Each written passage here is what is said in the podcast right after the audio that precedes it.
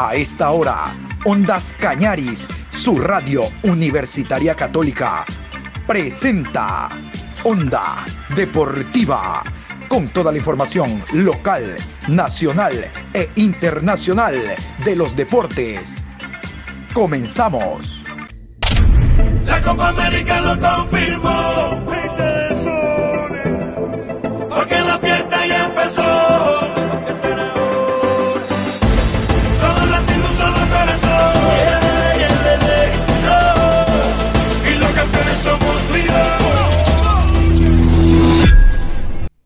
¿Qué tal? Buen día, mi querido Patricio San Martín. Llegamos a viernes 9 de julio, programa 772 de Onda Deportiva. Ya estamos en viernes.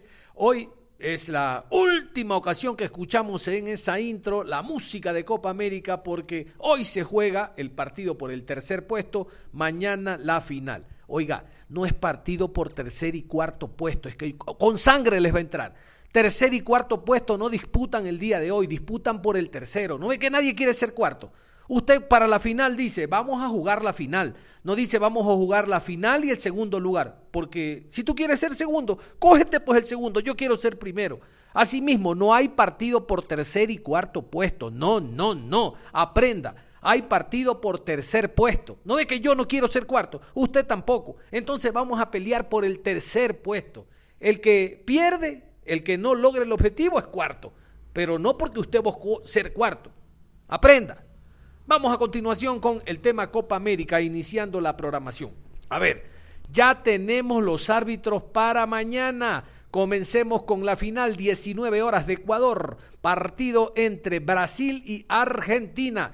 Todas las casas de apuestas, a propósito de la Liga Betcris, están para la selección brasileña. Brasil es el favorito para ganar el partido, pero los encuentros hay que jugarlos. Vamos a continuación con los árbitros. Antes decíamos la terna arbitral. Ya no se dice terna, se dice cuarteta. Y en partidos como estos hay quinto eh, árbitro, hay el, el, que maneja el VAR, el asistente del VAR y observador del VAR. Así que hay que decir, vamos con los árbitros para este partido. Brasil, Argentina, 19 horas, tomorrow, mañana, escuche. Estadio Maracaná, Río de Janeiro, a las 19 horas. Árbitro central, Esteban Ostojich. Línea 1, Carlos Barreiro. Línea 2, Martín Sopi. Cuarto árbitro, Diego Aro. Quinto árbitro, José Antelo. VAR, Andrés Cuña. Asistente de VAR, Daniel Fedorzuk. Asistente 2, Alexander Guzmán. Asistente 3, John Ospina. Asesor de árbitros, Ubaldo Aquino.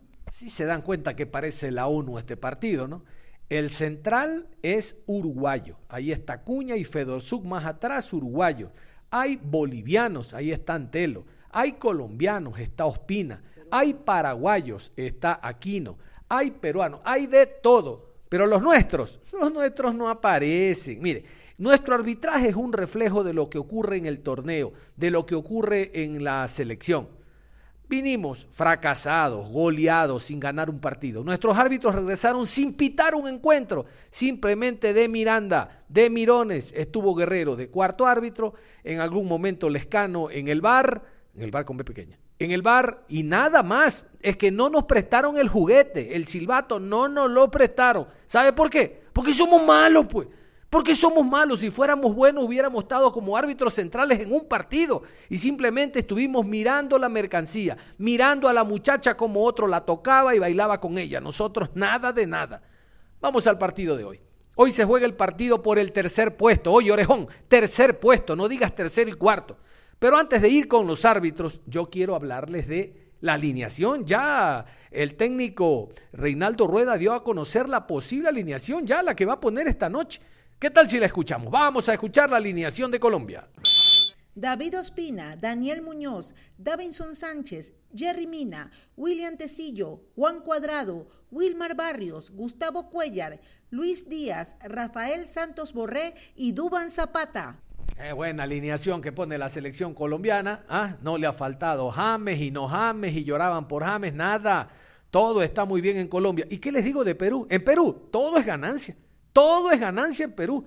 Ellos, el resultado que saquen esta noche es ganancia. Igual se llevan una cantidad importante de millones de dólares. Los de Ricardo Gareca, la selección peruana, aquí están los 11 para esta noche. Pedro Galese, Aldo Corso, Cristian Ramos, Anderson Santamaría, Miguel Trauco, André Carrillo, Sergio Peña, Renato Tapia, Yoshimar Yotun, Cristian Cueva y Gianluca Lapadula. Gianluca Lapadula, miren qué delantero. No, no, pero él es italiano peruano. Nada. Gareca lo fue a ver y lo trajo. Nosotros tenemos tres, cuatro en esa posición. ¿Y sabes cuántos goles marcaron en la Liga, en la Copa América? Dice Piquito, como ni uno, ningún gol marcaron en Copa América, ningún gol. Claro, faltó el talento, el creativo Damián Díaz, pero no, es argentino. Oye, es, argentino naturalizado ecuatoriano, tiene los mismos derechos, faltó creación. Pero bueno, eso será producto de otro foro, de, otro, de otra conversación. Vámonos a continuación con los árbitros. No digas terna. Los árbitros para esta noche, 19 horas. Escuche, escuche, a ver si a lo mejor se me pasó un ecuatoriano. Escuche, escuche. Estadio Mané Garrincha, Brasilia, 19 horas. Árbitro central, Rafael Klaus. Asistente 1, Bruno Pires. Asistente 2, Danilo Manis. Cuarto árbitro, Jerry Vargas. Bar, Wagner Reguay. Asistente 1, Rafael Trasi. Asistente 2, Eduardo Cardoso. Asistente 3, Leodán González. Asesor de árbitros, Roberto Perazzi. Escuchan ustedes, el central es brasileño. El cuarto árbitro es boliviano. En el bar existen árbitros uruguayos, paraguayos y argentinos. Nosotros, Nanay, pero a ver, déjeme ver si revisé bien, si no se me cayó de la lista. No, no, no, no, no hay, no hay. Este es un reflejo de lo que significa nuestro fútbol, con la selección goleado, fracasado sin ganar un partido. Y en el tema arbitral, no estamos en capacidad nosotros de dirigir un encuentro. Si sabes que estos partidos son entre nosotros, pues no, aquí no hay liga europea, no hay un partido eh, continente asiático, africano, eh, con CACAF, no, no, entre nosotros. Y si entre nosotros somos malos, ¡uy! y sin embargo los árbitros están chantajeando para ver si juegan o no el día, el día de mañana el partido por Liga Pro. Porque eso se llama chantaje. A estas alturas decir no me pagaron. A ver, una cosa es que el patrono tenga que pagar y tenga que reconocer sus deberes que tiene para con sus empleados, de acuerdo. Pero no me vengan ahorita a decir que si no me pagan eh, y no me ponen al día o por lo menos el 50% no pito mañana. Yo les hago una sola, se las pongo fácil, una sola reflexión. Ustedes díganme si estoy equivocado, por favor. En esta semana no hubo fútbol de primera B. La semana pasada no hubo fútbol de primera B. ¿Y por qué ahí no separaron si a los de la B también le deben? Le deben los árbitros de primera categoría, A y B. ¿Por qué ahí no separaron? Porque la primera B no es chancho que da manteca. La primera B no interesa. Pero si anteayer nomás que hubo partido de primera B, ellos se paraban y decían, no pitamos, era otra cosa. Uno decía, muy bien. O la semana pasada, pero bien, esta gente está reclamando sus derechos. No, no, no, no. Ellos tienen derechos, sí, pero no ahora, sino desde antes. Esto se llama un vulgar chantaje. Así, con la che de chiros, chantaje. Y les tengo el comunicado de los árbitros. Este es el comunicado de los árbitros. Aquí están de cuerpo entero. Reitero, nadie puede trabajar grateche. A todo eh, jornalero hay que darle su salario. Pero no es el momento. Les deben hace tres meses. Reclama antes, pues. Si la primera vez se venía jugando, paraliza la primera vez. Pero no, mañana es el clásico del astillero, el partido más importante del país. Entonces se transparenta la petición de los árbitros. Vamos a escuchar el, el, boletín, lo que están pidiendo los árbitros. Escuche, escuche. Guayaquil, 8 de julio 2021. Frente a la situación que actualmente atraviesan los árbitros del país que dirigen el campeonato de Serie A y B, comunicamos que desde hace tres meses se encuentran impagos sus remuneraciones. Hemos esperado varias semanas una solución por parte de Liga Pro, pero hasta el momento no hemos obtenido una respuesta. Ante los hechos anteriormente mencionados, como asociación hemos tomado la decisión de no reanudar nuestras actividades hasta que se presente una solución inmediata por parte de Liga Pro. Nuestros árbitros designados para el fin de semana en los partidos diferidos se encuentran concentrados y preparándose de acuerdo a lo planificado. Si hasta el día viernes 9 de julio 2021 no tenemos respuesta alguna, los compañeros no se presentarán a su designación. Atentamente, Luis Muentes, presidente AEDAF. Y vamos a esperar el día de hoy hasta el mediodía, entiendo, para conocer si nos hacen el favor de dar pitando, ve, los señores árbitros el día de mañana. Ojalá, vamos a esperar hasta el mediodía a ver si eh, Diosito los ilumina y se compadecen en nuestro torneo y pitan el día de mañana. Yo les tengo la información en el horario después de las 13.30. Onda Deportiva. El día de ayer se llevó a cabo una rueda de prensa por parte de la presidenta Natalie Villavicencio y del presidente de la comisión inversora, el licenciado Juan Padilla. Eh, la rueda de prensa, después de hora y media, yo creo que estuvo enmascarada, enmascarada para eh, hablar de lo que estaba haciendo el equipo, de lo que está haciendo, pero en el fondo era de darle palo, patada y puñete a la prensa, porque en eso se, se basó toda la, la hora y media la ingeniera Natalie Villavicencio de a poco, pero más Juan Padilla, demostró una prepotencia y arrogancia que no, bueno, la arrogancia sí le conocíamos, la prepotencia no, eh, a lo largo de la rueda de prensa. Yo como soy positivo, inicialmente quiero hablarles de lo que dijo la presidenta. Vamos a los puntos que ella tocó. Primero, tema auditoría. Eh, la semana pasada ya nos han entregado un borrador tanto del 2018-2019 y estamos esperando que en estos días lo puedan hacer del 2020. Una vez teniendo los informes de la empresa auditora, nosotros fijaremos ya una, eh, fecha para la Asamblea extraordinaria de, extraordinaria de Socios y así poder dar a conocer a todos nuestros socios eh, en qué estado nosotros tomamos al club y que puedan entender todo el trabajo que nosotros hemos ido realizando. Segundo tema, nos va a hablar de la publicidad que ha ingresado, del dinero que está entrando en Deportivo Cuenca, haciendo una comparación entre el 2020 y 2021. En el, 2010, en el 2020, perdón, el ingreso total por auspicios ha sido de 815 mil eh, 250 dólares y el año 2021 con nuestra gestión y nuestro trabajo eh, los ingresos por publicidad para el 2021 ascienden a 1.239.000 dólares. Creo que esta es una muestra también del trabajo que nosotros hemos ido realizando. Tercero, el tema económico, la actualidad en billos, en verdes del Deportivo Cuenca. Hemos eh, recibido alrededor de 1.600.000 dólares entre auspiciantes, eh, grupo inversor, abonos, venta de jugadores, el, em, socios cotizantes del viaje que tuvimos a Estados Unidos y, de eso, y con esos millón seiscientos eh, podemos estar eh, con todo el personal del Deportivo Cuenca pagados hasta el mes de mayo. Se han pagado alrededor de 300 mil dólares en sus pensiones. Bueno, ahí estaba la presidenta Natalie Villavicencio. Realmente no hay que congratularse mucho porque estén al día en sus deberes los empleados, en sus haberes los empleados.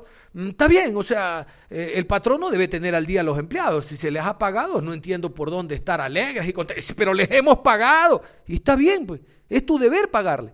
No, pero vino una pandemia. No, no, no, no. Cuando esta directiva llegó ya estaba la pandemia. Y punto dos, ¿tú sabes a qué te metiste? Nadie te obligó. Pues. Habían tres listas, pues. Si no estabas en capacidad de afrontar esto, deja y que participen las otras dos, pues. ¿O no? Nadie los ha obligado. Uno sabe a dónde se mete, cada quien sabe con qué soga se ahorca. Así que no me vengan a decir que el pago a los eh, trabajadores en general, administrativos y futbolistas, es una gran cosa que ha hecho la administración actual del Deportivo Cuenca. Y vamos con el señor licenciado Juan Padilla. El señor Juan Padilla eh, se refirió en términos bastante fuertes, tuvo unos adjetivos muy fuertes contra la prensa, no creo que la prensa se lo merecía, ojo, al que le caiga el guante que se lo chante, a mí que me revisen. Yo no estoy metido en ese saco, ese muerto no lo cargo yo, pero formo parte de la clase, pues y no puedo estar incólume ni observando nada más cómo atacan a mis colegas. Vamos a escuchar al señor Padilla en los temas. Yo destaco lo principal, ya voy con el final. Primero, el tema tiempo de inversión. Definitivamente, ¿qué tiempo estará el grupo inversor en el conjunto cuencano? Entonces, que les quede claro que aquí estamos para los 12 años que nos comprometimos, ojalá sean 15, y que con la incorporación de Alejandro cada vez van a venir mejores cosas. No quiero convocar a la nostalgia, pero la salida de Guillermo Duró realmente que es un tema difícil de digerir por lo que representa Guillermo Duró para el equipo. Llegó como director deportivo, después como técnico, después como director deportivo, ahora por un tema económico sale. Tema Guillermo Duró, habla Juan Padilla. La salida de Guillermo Duró, una decisión que duele, una decisión de esas que, que son difíciles de, de tomar, pero apenas ayer Guillermo firmó el finiquito a las 8 de la noche.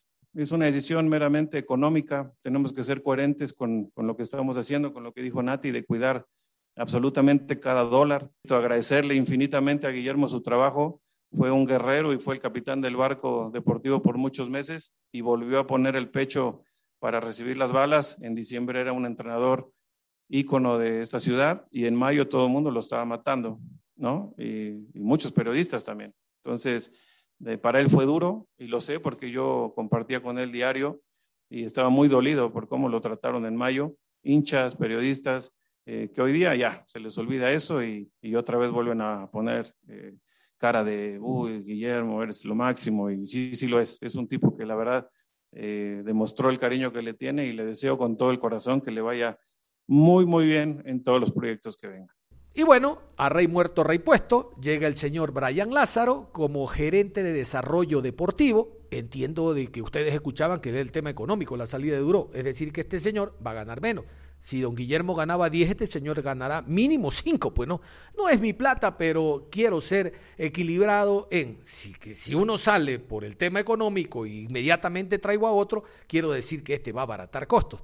La presencia de este nuevo personaje en el Cuenca. Estamos en un proceso de recuperación de la Academia Oficial del Deportivo Cuenca, ya incluso el contrato está en revisión. Y vamos a traer a una persona que me da muchísimo gusto presentar.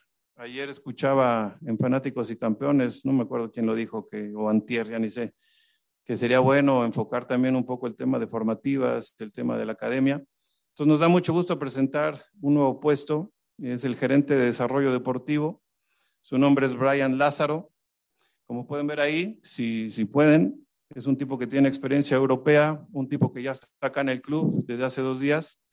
Eh, trabajó en Levante, en España, con categorías inferiores, trabajó en la División B y fue el director del Departamento de Formación Internacional de Levante. Trabajó en Sevilla, en tercera división, trabajó en Noruega como entrenador de, la reserva en tres diferentes equipos y bueno, en su educación puede ver que tiene dos másters eh, con el Real Madrid, uno de detección y de desarrollo de talento y otro de gestión deportiva. Ahí está el, el currículum de, de, Brian. Es un secreto a voces que se va eh, Brian Cuco, de hecho más adelante lo va a decir el señor licenciado Juan Padilla, así que nos habla a continuación de la llegada o no de algún central para el equipo. Eh, en la parte de centrales tenemos opciones nacionales y, y extranjeras por, por, todo lo que ha pasado en la historia del club y me remonto al tema de Roderick Miller. No te voy a dar nombres porque eh, obviamente por lo que pasó con la prensa se nos cayó esa negociación. Entonces respetar un poquito el, el, tema de que cuando esté avanzado, cuando esté listo, como lo hemos manejado, ya que esté aquí el jugador y listo para firmar, lo daremos a conocer si es que se puede traer, porque el tema también algunos jugadores que están fuera del país no, no está tan fácil traerlos, ¿no? Vemos el caso de Lucas Manchinelli que que no podemos traerlo y estamos por todos lados buscando la manera de que así sea. Habían cuatro jugadores con positivo de COVID y uno de la parte administrativa. El licenciado Juan Padilla nos habla de la situación de los jugadores con positivo COVID. Ayer, por ejemplo, revisábamos los resultados de, Johnson y de Cuco. Cuco sigue saliendo positivo. Johnson por ahí trae la carga viral todavía alta. Entonces él sigue los protocolos y sigue los reglamentos para poder de alguna u otra manera eh, evitar contagios, ¿no? Estamos muy cerca del arranque de, de la segunda fase, tenemos nuestro partido de, la última fase, eh, de la fase 1, hombre, el último con Independiente del Valle, y de ahí se nos vienen muchos meses de trabajo, entonces la verdad que la línea es cero riesgo y estar absolutamente seguros para que se vayan incorporando. Y vamos al tema Brian Cuco. Brian Cuco eh, es uno de los cuatro jugadores que está fuera. Eh, en el orden, Brian Cuco, está el jugador Godoy, el jugador Pita y el jugador y Jordan. Vamos a escuchar el tema Brian Cuco. Bueno, yo tuve la oportunidad de hablar con él antes de que agarrara el COVID. Estuvo en mi oficina, platicamos del tema económico, del tema deportivo. También estuvo Guillermo Duró en esa reunión. Eh, ahora con él, que, tiene el COVID, yo he estado hablando con su representante, tratando de buscar un equipo que pueda tener los servicios de, de Brian para, insisto, tener una salida sin pleito, una salida digna, que él pueda continuar su carrera eh, de aquí a que termine el contrato, a lo mejor como, un préstamo. Entonces, estamos en eso. Todavía hoy sigue siendo jugador. Él tiene claro lo que te acabo de decir. No es ninguna mentira y estamos siendo, como siempre, muy transparentes. Entonces, seguimos en la, en la lucha y en la búsqueda de poder encontrar un equipo para él. Y si no, bueno, pues él seguirá siendo jugador del Deportivo Cuenca. Nuestro colega Juan Diego Cornejo le consultó el tema de Lucas Mancinelli. ¿Por qué? Porque Mancinelli no viene, se dice que no hay cupo, pero el conjunto de Manta acaba de presentar al jugador Fresotti. Y Fresotti que se vino volando, le pidió la escoba a la esposa. ¿Cómo vino Fresotti? Si viene de Argentina también. Bueno, él contesta el tema Lucas Mancinelli. Juan Diego, el tema médico diario, platicamos y le preguntamos a, a Lucas cómo está a través del doctor Brito. Él está trabajando allá. Eh, allá hubo una recomendación y hubo un trabajo que se le hizo para no necesitar cirugía. Acá el doctor Brito, él, y sería una pregunta que le puedes hacer a él, él es el médico especialista, pero a mí lo que me dice es que cuando llegue Lucas habrá que estar en observación los primeros tres, cuatro días para ver si se inflama la rodilla o no y, y tomar la decisión. El tema del por qué no está acá, se le ha cancelado tres veces los vuelos, lo puedes preguntar a él, eh, no tienes por qué creerme, pero sí, eh, de hecho estábamos viendo una solución para que viniera el domingo en un viaje de esos de expatriados y parece que no hubo el cupo o no, no se completó el, el, charter y, y me, me escribieron ayer que no podía llegar y ahorita la fecha que tenemos para que él pueda venir es entre el 15 y el 16. Y como les decía, el señor licenciado eh, Juan Padilla estuvo muy fuerte, demasiado contra la prensa, demasiado, y generalizó, literalmente tiró estiércol con ventilador. Y como algunos no formamos parte de ese círculo, ni de ese ruedo, ni nos sentimos aludidos, pero como les dije al inicio, esto es de clase, yo sí eh, me sentí molesto. ¿Pero por qué me sentí molesto? Ustedes juzguen, escuchen. Aquí les saqué un compacto y me he quedado corto realmente, porque no quiero dedicarle mucho tiempo, la verdad, a lo que dijo el licenciado Juan Padilla en torno a la prensa deportiva cuencana. Si habla de Cuenca, habla del país. Escuche. Y otra cosa es no comunicar como ustedes quieren.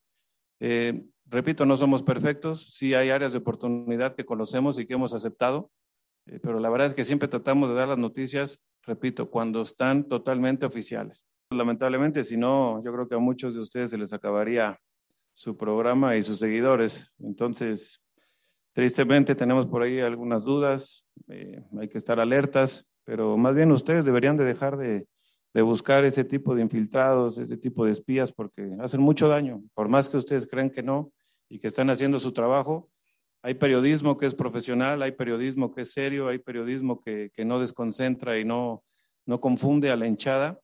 Y ese sería un periodismo que a nosotros nos, nos, agradaría mucho tener, porque créanme que la comunicación sería mucho más fluida, sería mucho más agradable y sería eh, todos en armonía. Pero mientras existan estos infiltrados, espías, rumores, mentiras y, y, ciertos troles que obviamente tenemos identificados, que, que mucha gente, y lo dije ya en buenas entrevistas, lo bueno nunca se va a ver y de lo bueno casi nadie va a hablar y lo malo brilla como oro y es lo que les da de comer. Si hay algunos medios que de todas sus noticias, el 96, 97% son negativas hacia el Club Deportivo Cuenca y hacia nuestra gestión y hacia nuestra directiva. Entonces, yo no dije que sean chismosos, yo dije que nada más tratemos dentro de lo posible de informar a los hinchas de situaciones también positivas, no siempre estar buscando el cómo generar polémica o cómo vender una nota.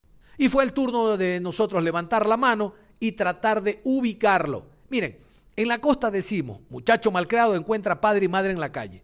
La verdad es que eh, la forma como se expresó el licenciado Juan Padilla estuvo de más, de más.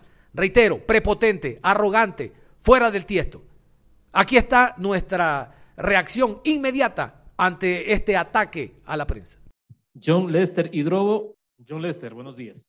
Hola, ¿qué tal? ¿Cómo le va? Buen día. Saludos cordiales, Coquito. Saludos cordiales para la mesa. Felicitarlos por la rueda de prensa. Importante dar a conocer detalles del club. Nosotros somos el hilo conductor con hinchas, socios, fanáticos y demás. Eh, licenciado Padilla, llamo su atención.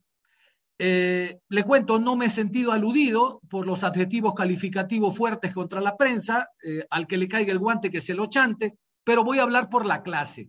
Le cuento, el 17 de julio cumplo 30 años en el periodismo. De seguro aquí en el foro habrán personas que tienen más años.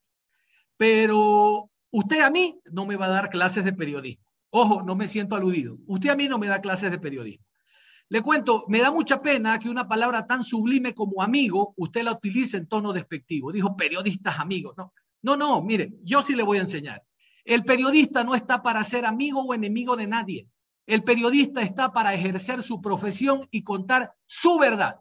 Tiene el sagrado deber de informar.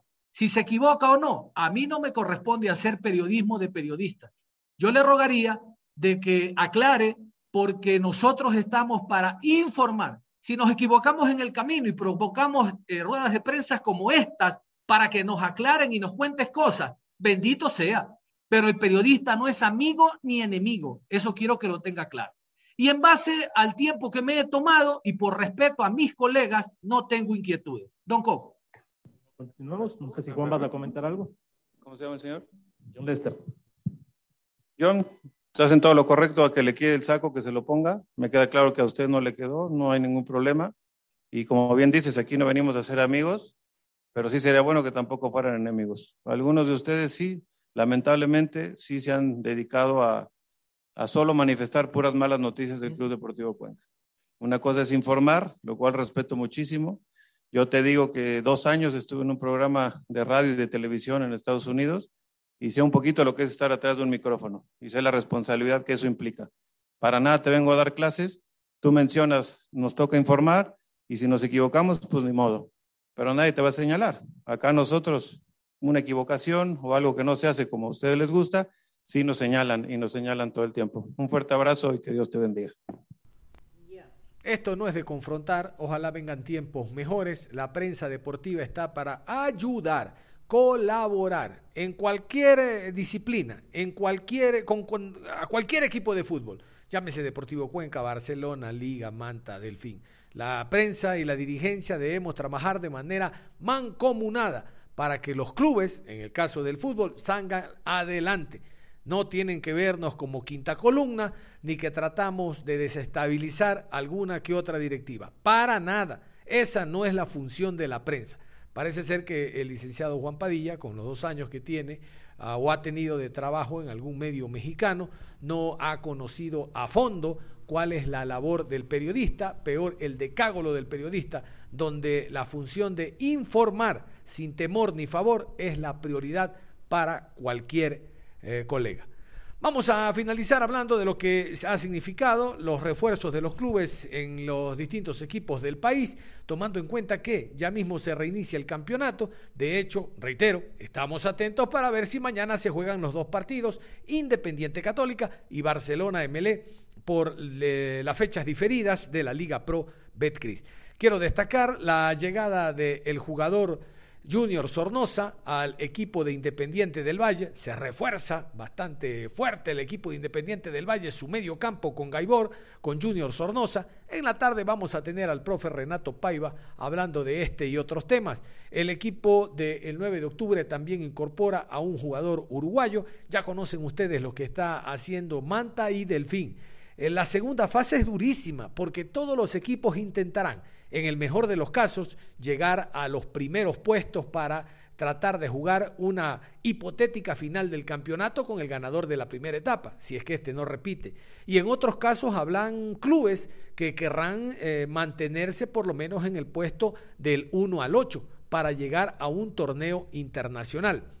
La próxima semana, y otros equipos a propósito no querrán eh, terminar en últimos lugares para perder categoría. Bueno, la próxima semana yo les voy a contar ya está el, reglamento de la Copa Ecuador. Les cuento, la Copa Ecuador va a comenzar ya mismo en el mes de agosto hasta el mes de diciembre. Como ustedes saben, una primera etapa juegan los clubes de segunda categoría, después los de primera B, primera A.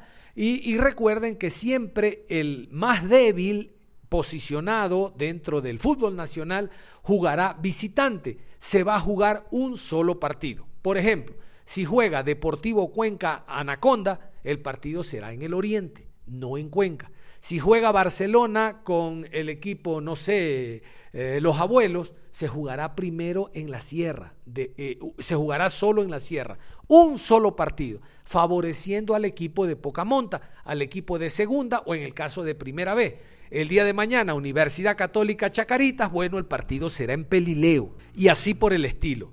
Pero les doy el dato de una vez. Yo entiendo que los directivos de los clubes lo saben, no sé si por acá lo conozcan, los de segunda categoría. El ganador de la Copa Ecuador es el octavo eh, representante de Ecuador en Copa Suramericana. Atención. Entonces, en la segunda fase, los clubes van a pelear por siete, no por ocho, ocho cupos, porque el octavo lo tiene el equipo que gane la Copa Ecuador. El equipo que gana la Copa Ecuador irá a Copa Suramericana. Mucha atención. Esto es tremendamente importante y lo hace más competitivo la Copa Ecuador. Lo hace mucho más llamativo porque no solo que siendo televisados los partidos, los equipos de primera podrían nutrirse de, clubes pequeños donde hay jugadores importantes, porque los hay. En el fútbol ecuatoriano tenemos muy buenos jugadores que le faltan a ratos determinados fundamentos técnicos, pero tenemos buenos jugadores. Entonces ahora hay un aditamento, hay algo especial el cupo a Libertadores de América. Con ese detalle, yo quiero cerrar la programación a esta hora de la mañana, invitándolos en la tarde. Les tengo en la tarde la información si se juega o no la Liga Pro Betcris el día de mañana, Independiente Católica Barcelona MLE, pero también tendremos la rueda de prensa que dio Fabián Bustos con presencia de Ondas Cañaris Tendremos también la rueda de prensa que dio Renato Paiva, el director técnico portugués de Independiente del Valle. Y obviamente toda la información deportiva que se genere hasta las 13 horas con 30 aproximadamente, que es la segunda emisión de Onda Deportiva. Usted no se cambie, ya sabe, no se cambie, ceje la mano, suéltela. Deje que continúe en sintonía eh, su receptor de Ondas Cañaris, su radio universitaria católica. Un abrazo, nos reencontramos en la tarde.